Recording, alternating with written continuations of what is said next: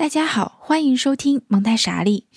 这是一档小黄鱼播客出品的关于蒙台梭利教育法、以孩子为中心的成人向播客节目。我是默默，这是第二季的第五期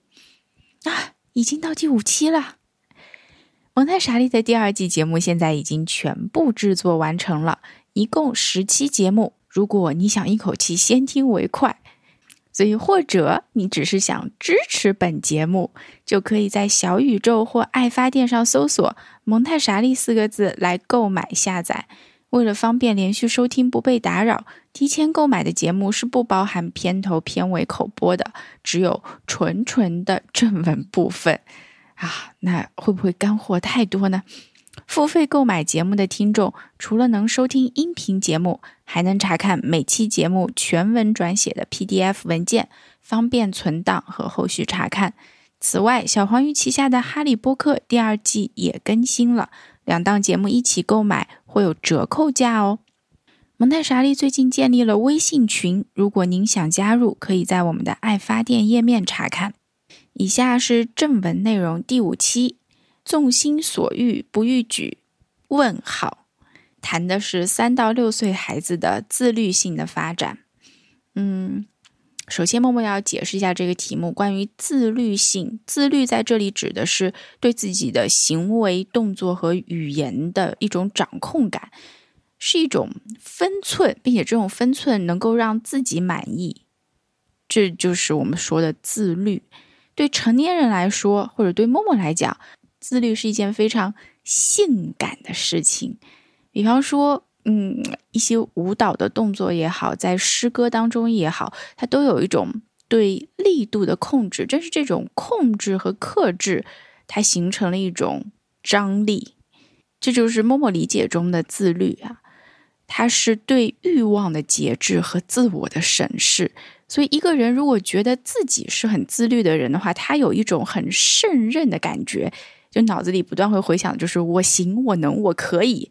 这种精神上的自我满足会带来他的自信，会让他的整一个精神面貌产生改变。就像自律，我们会说它是一种对自己的原始欲望，也不是原始欲望，是对自己的欲望的一种抑制。呃，像默默现在就非常想点一杯奶茶，但是。我知道现在是晚上了，而且奶茶奶茶的含糖量非常高，它不适合我，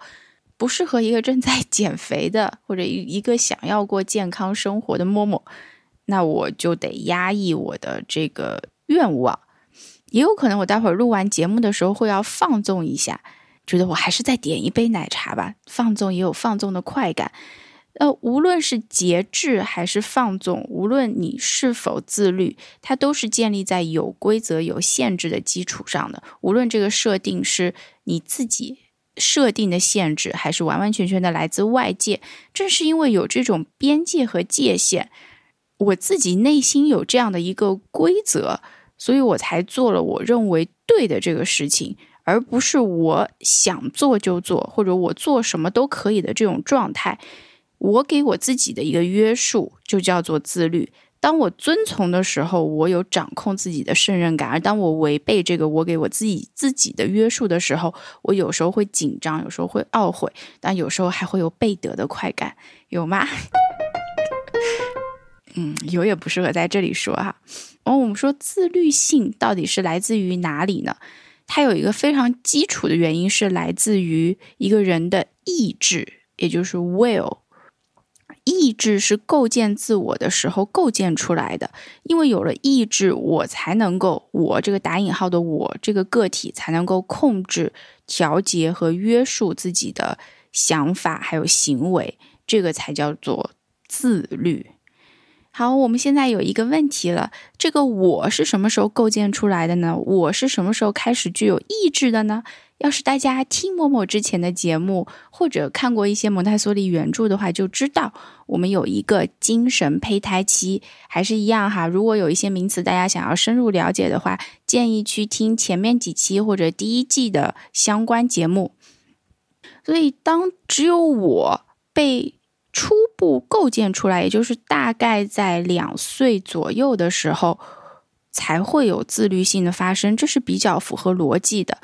两岁之前的孩子是基本按照自身的或者自然的发展的召唤在发展的，这时候他有生命原理，我们说的 home 的驱动，他无意识的吸收环境当中的一切。这个时候，成年人如果以为孩子是听懂了自己的指令，是在听自己的。但很有可能他是在听自然的。如果成年人的这些指令刚好和自然的这个要求他发展的指令相吻合，孩子的表现就好像是我很听从你一样。那如果说和他的本身的发展规律和他的这个自然的发展意志是不吻合的时候，孩子看起来就会异常的执拗。蒙台梭利会描述这种还在精神胚胎期的小孩子。他的这种意志发展的过程，就是孩子自己在搭建自己的小石头叠成的高塔，这是一个构建的过程。但是成年人会一次一次的可能会破坏，可能会阻碍这种高塔的形成。而孩子在异常的绝望或者发泄过后，哭泣过后，他又会一次一次的拿起石头继续构建自身，因为这个构建他自己是他不可抗拒的自然的任务。到了两三岁，到两岁多、三岁之间呢，孩子就逐渐有了这个自我，有了我才有了意志，也才有了自律的可能。孩子的自律性是怎么来的呢？他和独立性一样，是要由发展而来的。只有一个独立和自律的人，我们说他才可能是一个自由的人。在人类社会也好，在动物社会也好，或者说我们说在地球上，即使以后人类去了火星的话，哪里都不存在绝对自由和绝对的独立的，因为就连天空中的星辰都不自由，都要有遵守的各自的规则或者法则。为什么我们人类可以逃脱这些规则、法则和约束呢？在蒙台梭利环境中，自由是在有限制的条件里才会被提及的。所以，某某会想到很多关于蒙台梭利的教育的宣传，他就会说，就是在这个环境里面，孩子想做什么就做什么，孩子是非常自由的。这种宣传，某某觉得是一种非常大的误解，他一定没有去好好的研究过蒙台梭利到底是怎么一回事。这个和当年国民党在宣传共产党的时候，会说共产党来了以后会共产共妻一样，这是一种完完全全的误解，并且会对人进行误导。我们要考虑的是，这个自由如果没有边界的话，首先要考虑不考虑这个整一个社会动荡或者社会怎么延续的问题，而是这种没有边界带给每一个个体的感受是非常惶恐和没有安全感的，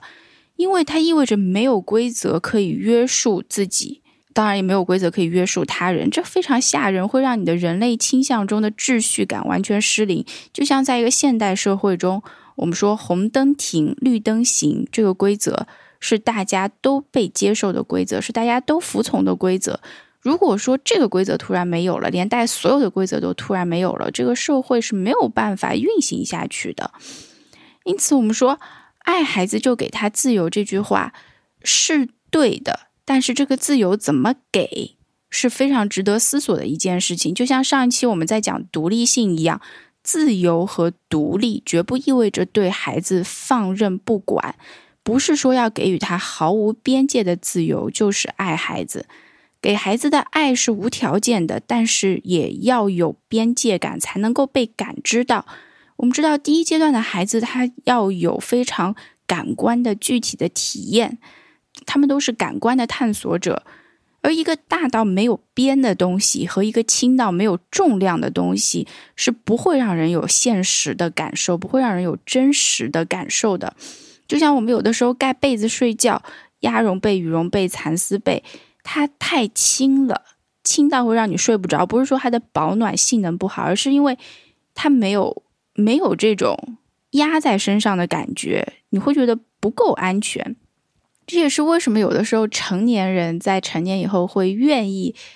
在人生中的某些时刻交出一部分自己的自由，交出一部分自己的独立，把它交到别人的手里，让别人来操纵一下自己，或者来别人来控制一下自己，以求体验到这种温暖和爱的感觉和安全感。但默默要说哦，不要沉迷哦，因为你如果要拥有自己独立的意志的话，你没有办法把自己交给别人的，一切还是得靠自己哈。为什么我们会讲到这里？呃，对第一发展阶段的孩子来讲，他是在和环境不断的建立连接，和这个现实的真实的生活建立连接，然后在环境中建构自我，所以他会很需要明确的现实的边界感。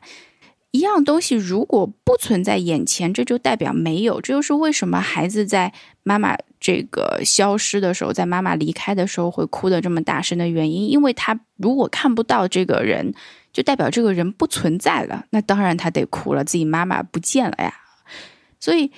对于这个年龄段的孩子来讲，所有的限制是在这个环境里面。和成人的态度里面让孩子明白，而不是在说教里让孩子明白。讲道理要运用到的是非常多的逻辑心智、推理性心智，这是一个在第一发展阶段的孩子并不太具备的潜质，尤其是在三四岁的时候是没有办法跟他说道理就能够让他明白理解的，让他明白人不可能想做什么就要做什么，让他约束自身的行为，比方说要谦让、要坚强、要勇敢。因为他满心这个时候都是他眼前看见的、感知得到的东西，如果没有办法把这些东西从他眼前拿走，让他们消失的话，他就会一直在想着，一直会看到。呃，讲道理的话，只能让他更加崩溃。但是这一点呢，也刚好给我们提供了解决问题的思路，是不是？对于小年龄的孩子来讲，要转移他的注意力，既然他要。在眼前的东西，或者说在脑子里的东西，他才会这么执着的话，那就让这样的东西不要在他的眼前，或者不要在他的脑子里就行了。在十二个月之前呢，呃，大家可以把这个你不想让他碰的东西，甚至都不需要完全的移开，你只用随便再指样另外的东西，比方说有一把剪刀，你并不是很想让这个孩子去玩剪刀，你可以指。在相反方向上的一本书，你说，哎，有一本书，我们一起看看书里面讲了些什么，他注意力就会被吸引过去的。而对十二到十八个月的孩子，我们知道这个时候的孩子，他要么就很会爬，要么已经开始走路了，所以他的大脑也在不断的发展，他的意志也在增强，这个时候就没有那么容易忽悠了。你要么就把这样东西从他眼前拿走，比方说是一套很精美的茶具，要么你把这个人给他挪走，也就是不让他待在看得到这套精美的茶具的空间里面了。呃，这个阶段是对意志的发展非常重要，也是对自律的发展非常重要的一个阶段，因为这个时候孩子他本身对动作有更大的控制权，所以他有他有可能会要爬到你并不想让他爬的地方。那这个时候，与其从后面直接就把这个孩子抱起来，就一把捞起来这种感觉，你还不如要走到孩子的前面，挡住他的去路，然后再尝试转移他的兴趣。如果这个时候孩子已经会走路了，你可以紧紧的拉住他的手，给他一点力道的感受。那这种行为比直接抱起来就一把抱起来也有也要好。我们就在这里强调的是，这样能够让孩子感受到他是一个独立的个体，他是一个人，所以你会从走到前面拦住他的去路，你会拉着拉住他的手，他不是一个任凭你处置的东西，他是一个独立的个体。总有一天，孩子要面对的是，呃，无人保护的状况，没有人在后面可以随时准备好捞他一把的。既然如此的话，我们从现在开始就可以慢慢培养起他的这种感觉来了。当然，默默还是要说啊，安全第一。如果说孩子已经在悬崖边快掉下去了，你当然不是想的是我要走到他前面去把他抱起来，因为如果你走到他前面，你就掉下去了。所以。你当然只能只能从后面抱起他。我们作为成年人，还是要有这样的理智。只是说，在保证安全的情形下，要是能够想到他是一个独立的个体的话，大家可以做的一些事情就是，呃，正面的面对你的孩子来进行动作，而不要从后面搞突然袭击。那对于十八个月以上的孩子，我们知道这个时候他已经慢慢从精神胚胎期走向他这个意志发展，他的我，他的人格构建已经在进行了。很多的运转了，所以这个时候，也许单单的只是把它移出这个环境，或者只是把这个东西给移出他的视线，也已经不能够呃发生作用了，也已经没有那么有用了。这个时候，我们不要忘记，孩子他在语言的敏感期，我们有了新的一样工具可以来诱惑孩子，这给了成年人更多的操作空间。于是，我们要善用自己的语言。首先，你可以用语言给孩子一个选择。呃，有的孩子他有的时候他吃饭的时候他就说不不，我不吃，对不对？像两三岁的孩子，他有时候不知道因为什么情况，或者他是很喜欢说不的，他就我不我不。那这个时候的话，你可以给他一个选择，你这这个时候语气是应该是比较平缓的，呃，并且不带有任何的威胁性。你可以问哦，宝贝，那你想要用蓝色的勺子吃饭，还是想要用粉色的勺子吃饭？当你在给到这两个选择的时候，孩子你就可以，其实你可以肉眼看到他的脑内已经不记得他前面说的这个强硬的这个不代表什么意思了。他在运作的就是我用蓝色的勺子，我还是用粉色的勺子。对于三岁左右的孩子来讲，他的语言处理没有成年人那么快，因为即使是成年人。在处理一个选择的时候，就像卖蛋饼的大妈在给你卖蛋饼的时候，你本来想的是我不要加鸡蛋，但是当卖蛋饼的大妈问你你是要一个鸡蛋还是两个鸡蛋的时候，当他用一种很自然的语言说出来的时候，有时候我们成年人也会下意识就说那就给我一个吧。所以当成年人也是这样的时候，对孩子尤其是这样，你也不要提前面的这个不你要吃饭这个事情了，直接就问他哪一个勺子你想用呢？他有的时候就不记得前面的事情，就说那我用粉色的勺子吃饭吧。嗯，还有一种情形就是，你可以给他描述一个另外的场景，把他带离到他现在的被困的场景里面。呃，这也是老师会经常用的一种方式。比方说，家长在送孩子来的时候，孩子可能因为种种原因刚刚入园啊，三四岁、三岁左右的孩子他会哭闹，不想跟父母分离。那这时候老师可以拉过他的手，说：“啊，你看这里有一条鱼，这个鱼它通过摆动它的尾鳍来游动啊，这是它的尾巴，它现在饿了。”我教你怎么给鱼喂食。在你讲这些话的时候，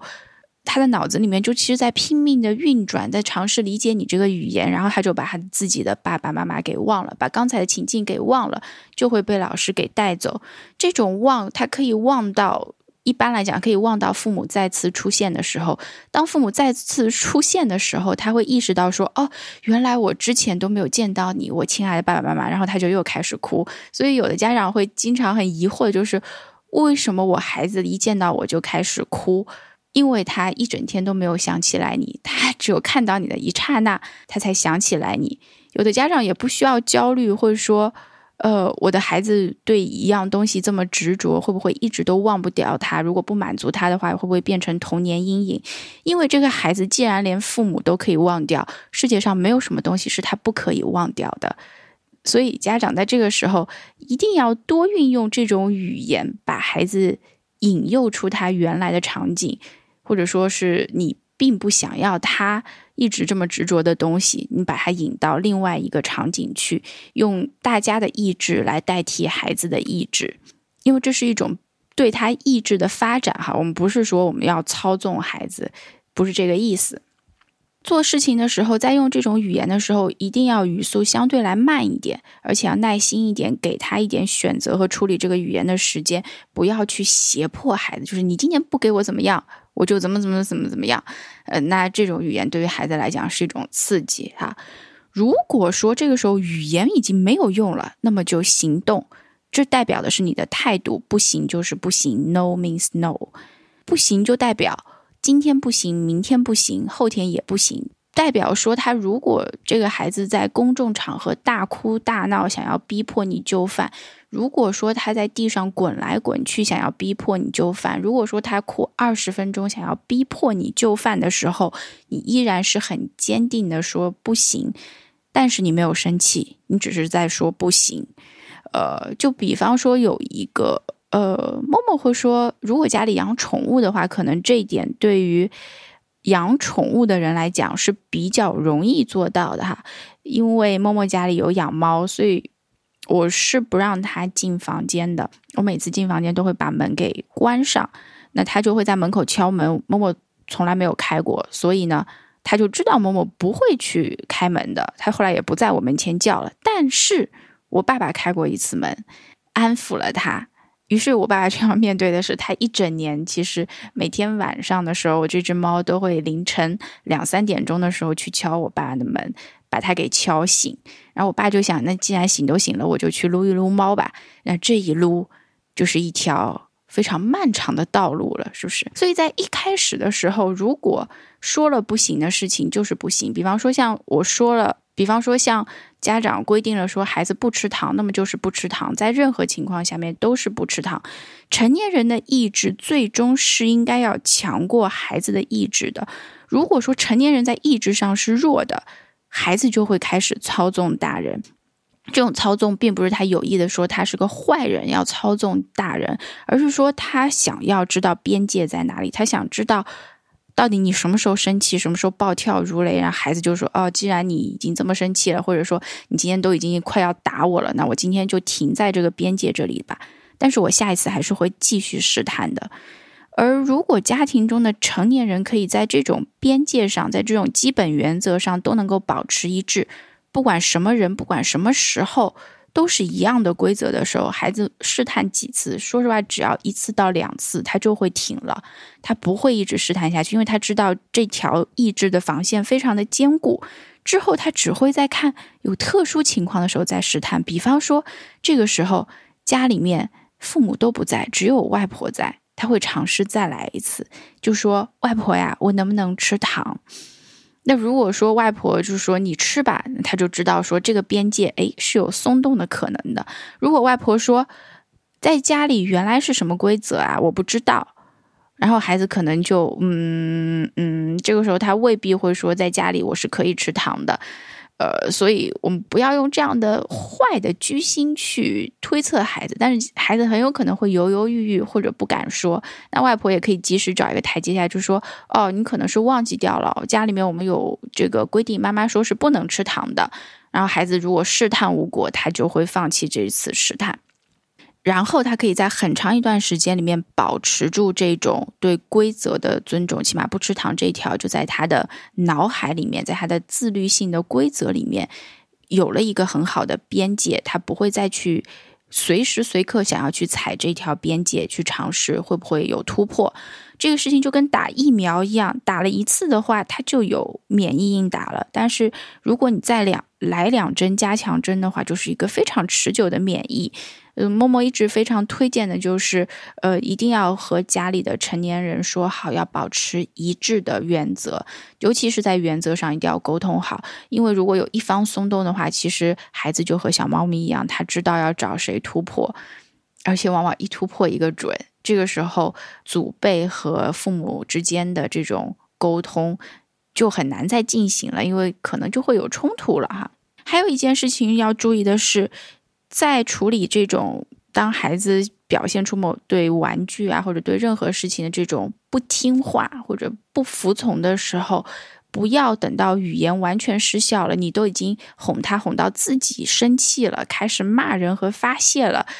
才开始行动。如果说你发现语言不行，你等待了一会儿，发现这个事情今天可能这样处理不了，那就直接开始行动吧。行动的目的是把这件事情给完成。比方说，行动的目的是，啊，我们现在就是。不买玩具要回家了，那么就把回家这件事情给完成，而不是在公共场合就继续的责骂他也好，或者就是进行责骂，或者说是打呀，就更不要了，就不要进行这种惩罚性质的情绪发泄性质的事情。目标我们把它定在要把需要孩子完成的事情给完成这一点上。所以你给到孩子的限制应该是很现实的，同时你也是一个很有原则的人，每次都坚持。这样的话，你就是在支持孩子的发展了。呃，如果说真的您情绪失控了，我们这个是一步一步往后退的，对不对？语言不行，行动行动行动不行的时候，我们真的发火了。那如果真的发火的时候，你要找机会。呃，不知道大家有没有听到，我家猫又在外面叫了，它在叫我爸，求他给它零食吃哈。我爸最近还是挺好的，没有再偷偷给猫喂东西吃。我们说的是 言归正传，我说的是，如果你真的发火了，冲孩子发了一通火了，通常情况下，孩子也已经按照你的意志去执行了这个事情了。那么在完成这整一套流程之后，比方说孩子哭也哭了，闹也闹了，被打也打了，呃，被骂也骂了，现在已经回到家里面了，在他情绪比较安定的时候，你是可以给彼此一个台阶下的，你可以找到他说，哦，今天的事情。我感觉我有点抱歉的点是，我觉得自己刚才骂了你，或者说情绪激动之下我有打到你，但是我的感受，我当时的感受是我太生气了，所以我就这个事情，我想和你说一声道歉，对不起哦，然后我以后试试看有没有更好的方法来解决。呃，如果当成年人用这种语气和四岁、五岁的孩子沟通的时候，你会看到一个孩子的反应。默默是看到过很多次的，甚至是像默默班上七八岁的孩子，当你用这种语言在他平静的时候和他沟通的时候，往往会有非常好的效果，你们的关系会由此进入一个新的层次。所以呢，我们是在帮助孩子发展意志的同时，发展他的自律性。意志是和这个人的自我构建紧紧相连的，所以无论如何，孩子的意志都是会发展的。而自律性不是，自律性的话是需要一个环境，需要一个环境更好，它就会发展的更好的东西。嗯，环境里面有什么东西？我们说它是一个比较好的环境呢？首先，环境里面的东西要不要有限制？相信听了前面的内容的话，大家肯定会明白，说我们的环境中一定是有限制的。比方说，孩子的玩具、书籍、零食，或者他要画画的东西也好，他那些艺术的用品、那些艺术的器材，应该全部都是轮换的。起码他不应该是把所有的东西完全呈现在孩子眼前的，因为那样的选择就太多了。这种选择，或者说这种毫无秩序的凌乱的一堆堆东西在一起的感受，就会让孩子没有办法发展他的自律性。我们需要的就是一个有节制的空间，因为这个时候孩子的秩序感都是从外在、从环境当中吸收而来的。我们不仅会需要一个现实的环境的这种秩序感，我们还会需要的是一个。做事的日常生活节奏上的秩序感，什么时候干什么事情，这些呢都是应该是可以预期的。在这种现实的节奏感当中，在这种有限制的环境中，孩子的自制力就可以得到很大的发展。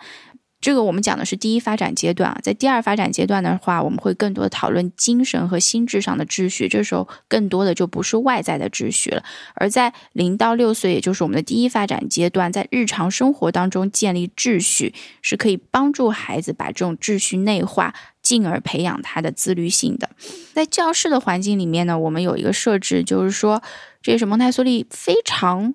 强调的一点，是每种教具都只有一份。所以说，在环境当中呢，如果说一个孩子拿了这一整套教具，他在使用的时候，他是可以想使用多久就使用多久。这就意味着，另外的没有拿到这个教具的孩子，他会需要等待，有的时候他会需要等待很久的时间，才能够拿到自己盼望着想要使用的教具。这当然是一种帮助他发展自律性的、发展他这个。控制自己欲望的一个非常好的时机了。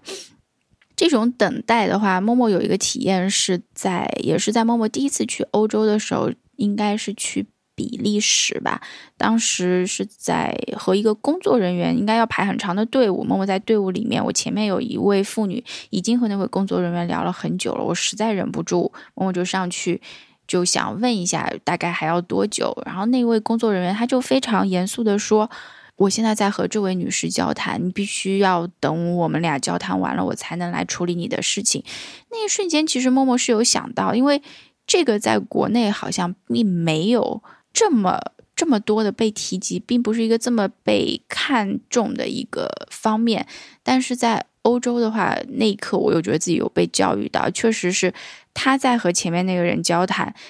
如果说，被打断了的话，其实那就意味着你和那位工作人员的交谈也可能被后面的人给打断，这是一种很不舒服的感受。所以我必须要等待，我得等到这个工作人员和那位女士完成了他们之间的事情之后，他才能够来服务我。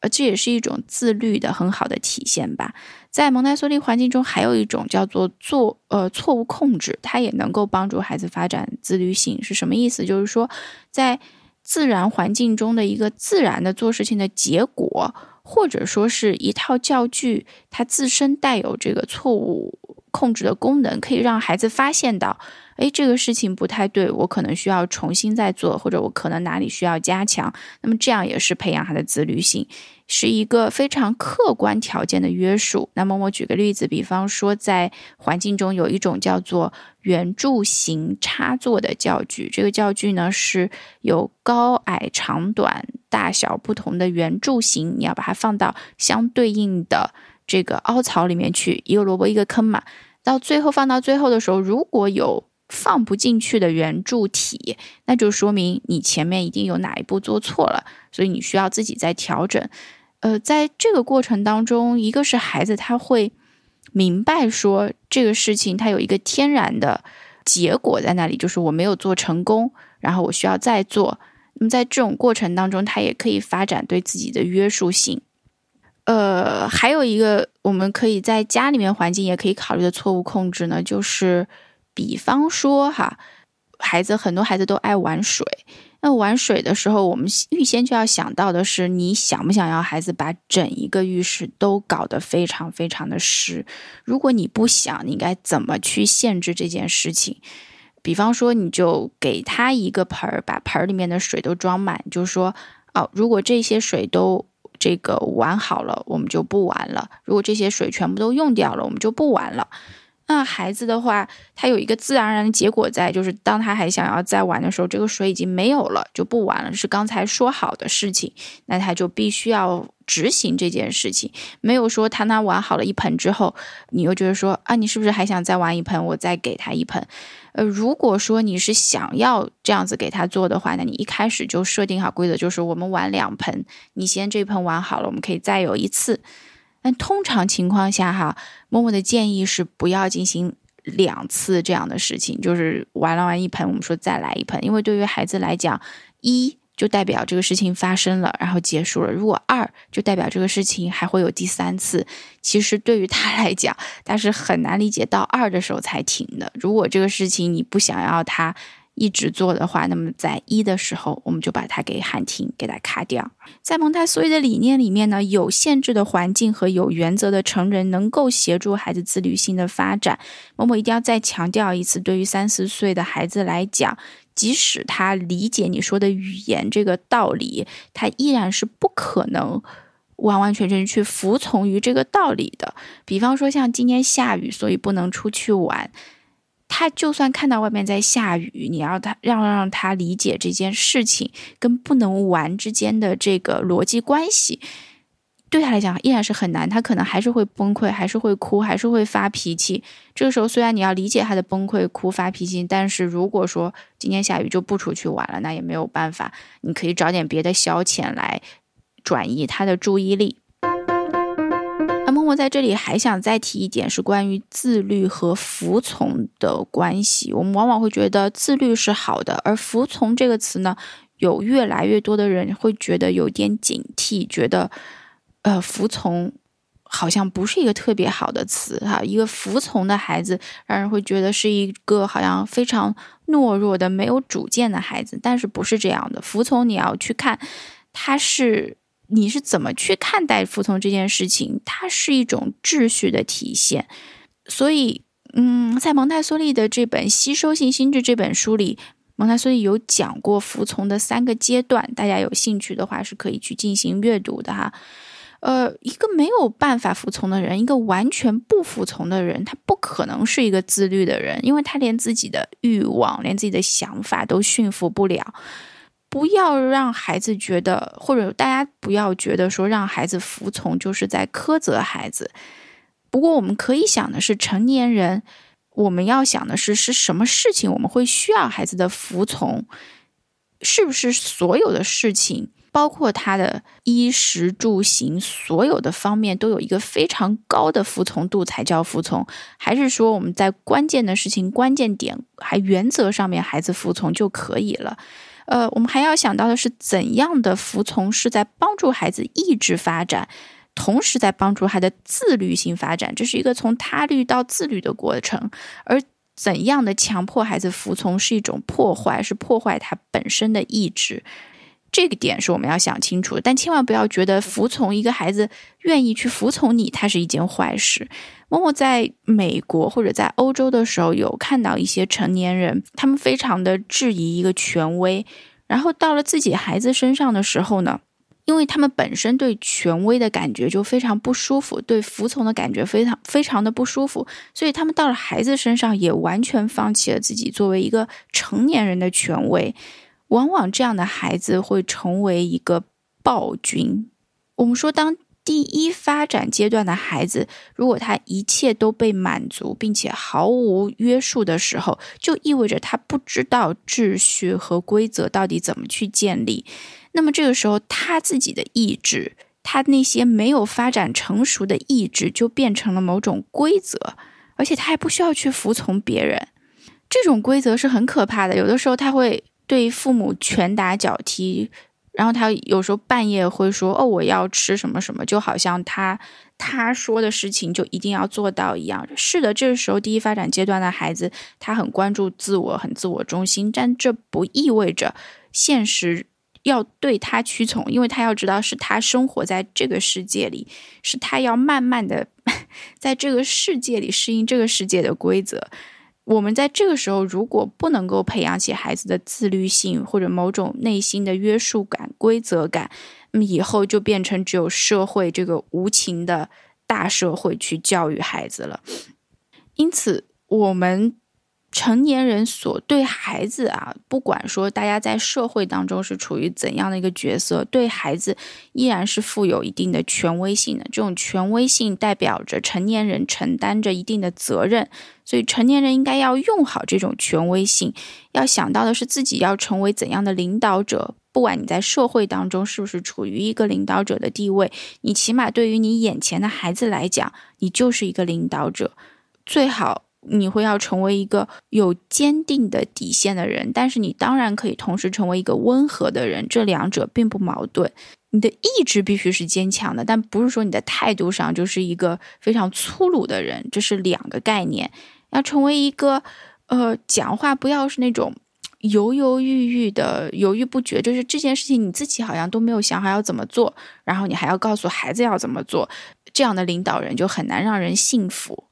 还有一个是在给予指令的时候一定要很清晰，这样才能够帮助孩子去理解你的规则，执行你的规则。